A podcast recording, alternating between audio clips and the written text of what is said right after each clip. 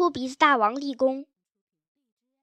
那摩托车正在疾驰，突然，曾金衣袋里的无线电话响了，里面传出了这样的声音：“曾金，曾金，七零七仓库起火了，请你马上奔赴现场，请你立即奔赴现场。”曾金没有改变方向，他回话说：“曾金要护送小丢丢回家，不能奔赴七零七仓库。”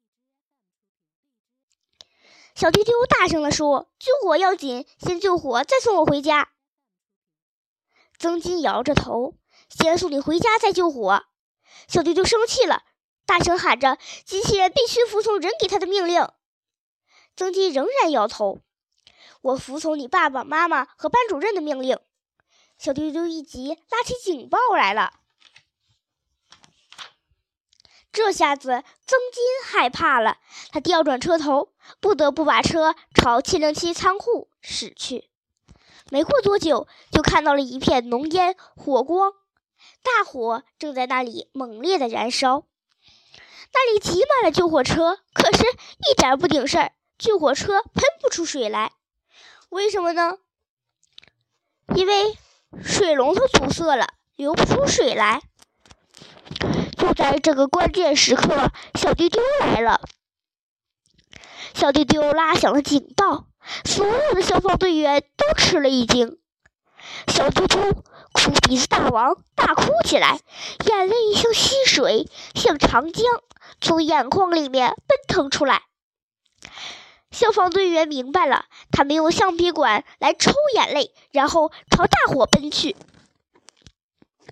小丢丢使劲哭，消防车使劲抽，龙头使劲的喷，大火被眼泪给扑灭了。大火终于被小丢丢的泪水给扑灭了，小丢丢不哭了，小丢丢笑了，小丢丢立功了。小丢丢大哭过三次，第一次是在幼儿园。眼泪把小伙伴们的床都给飘了起来。第二次在家里，泪水淹没了好几条街道。如今第三次哭，泪水扑灭了大火。当小丢丢的爸爸妈妈坐公交车回到家，咦，怎么还不见小丢丢回来？这时，一辆红色的摩托车开了过来，消防队队长抱着小丢丢。队长向小丢丢的爸爸妈妈、奶奶致谢，向小丢丢致谢。从此，小丢丢一家一直和消防队保持密切的关系。不过，不是因为小丢丢哭了，消防队要抽眼泪。